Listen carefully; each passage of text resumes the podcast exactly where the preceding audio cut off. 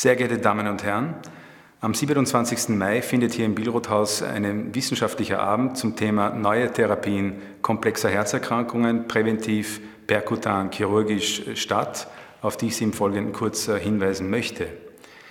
Wir haben zwei Themen ausgewählt, die koronare Herzerkrankung und die Aortenklappenstenose, also zwei Krankheitsbilder, die zu den häufigsten in der kardiologischen Praxis gehören. Diese Themen haben wir deshalb ausgewählt, weil äh, auf diesen Gebieten in den letzten Jahren äh, Entwicklungen stattgefunden haben, die tatsächlich neue Wege aufzeigen und die vor allem die interdisziplinäre Zusammenarbeit zwischen Kardiologie und Herzchirurgie in den Mittelpunkt stellen. Im Bereich der koronaren Herzerkrankung haben äh, rezente Studien gezeigt, dass die optimale medikamentöse Therapie der perkutanen Koronarintervention in den harten klinischen Endpunkten Mortalität und äh, Myokardinfarkt nahezu ebenbürtig ist und äh, demnach die Prognose entscheidend beeinflussen kann.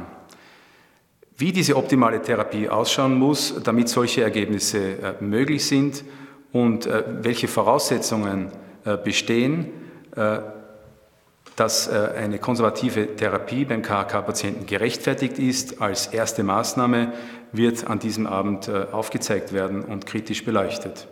Wichtig ist in diesem Zusammenhang die Aufklärung des Patienten, dass seine Chance durch medikamentöse Therapie in den nächsten Jahren dennoch äh, eine PCI notwendig wird, aufgrund von weiter bestehenden Beschwerden ungefähr 30 äh, Prozent beträgt. Die großen Fortschritte in der perkutanen Coronarintervention mit Stentimplantation und insgesamt der Revaskularisation der koronaren Herzerkrankung kommt im zweiten Teil dieses Abends zu Wort. Hier werden die Für und Wider der PCI verglichen mit der Bypass-Operation bei Patienten mit Mehrgefäßerkrankung äh, verglichen. Anlass äh, für diesen zweiten Teil ist die vor kurzem äh, publizierte Syntax-Studie, in der erstmals in randomisierter Form, in Form einer Multicenter-Studie, äh, die, der Benefit der Bypass-Operation verglichen mit der PCI unter reiner Verwendung von Drug-Eluting-Stents, den sogenannten medikamentenbeschichteten Stents, verglichen wurden. Bemerkenswert an dieser Studie ist, dass auch Patienten mit Hauptstammstenose enthalten waren, äh, die ja bisher als nahezu reine Domäne der Herzchirurgie äh, gegolten hat. Diese Syntaxstudie äh, wird sehr kritisch beleuchtet werden und wird von einer interventionellen Kardiologin, Frau Professor Lang, und im Anschluss daran vom Herzchirurgen Professor Grimm, beide vom AKH, die auch an dieser Multicenter-Studie teilgenommen haben, diskutiert werden. Die Ergebnisse dieser Studie zeigen im Wesentlichen, dass die Bypass-Operation im Hinblick auf äh, einen kombinierten Endpunkt bestehend aus äh, Tod, Reinfarkt, Schlaganfall und andere klinische Ereignisse äh, der PCI überlegen ist, dass aber jetzt, wenn man aufschlüsselt, die einzelnen Endpunkte, die PCI gleichwertig ist, was Mortalität und Reinfarkt betrifft und lediglich in der Reinterventionsrate deutliche Nachteile gegenüber der Bypass-Operation zeigt. Insofern hat diese Studie auch schon frühere Studien, die die noch unbeschichteten Stents verwendet haben, bestätigt. Und äh, das Neue an dieser Studie ist, dass äh, etwa die Mehrgefäßerkrankung mit äh, Hauptstammstenose, aber vor allem die isolierte Hauptstammstenose nicht mehr äh, allein Domäne der Herzchirurgie ist, sondern wenn gewisse Begleitumstände die Operation als zu riskant oder wenig chancenreich erscheinen lässt, äh, die BCI eine realistische Alternative darstellt. Diese Studie liefert also Argumente sowohl für die Vorteile der Bypasschirurgie in der Mehrgefäßsituation als auch solche für die PCI äh, und wird eben, wie gesagt, in interdisziplinärer Weise diskutiert werden.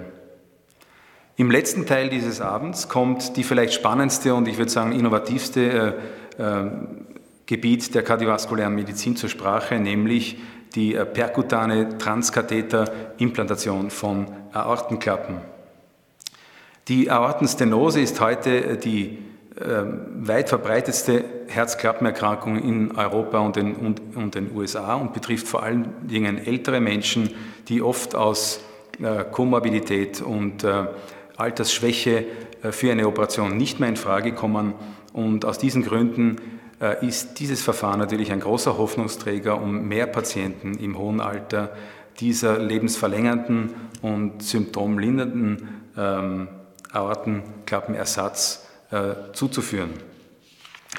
Äh, in diesem letzten Teil werden Ergebnisse und Erfahrungen aus dem AKH berichtet, die auch äh, seit einigen Jahren dieses neue Verfahren anwenden.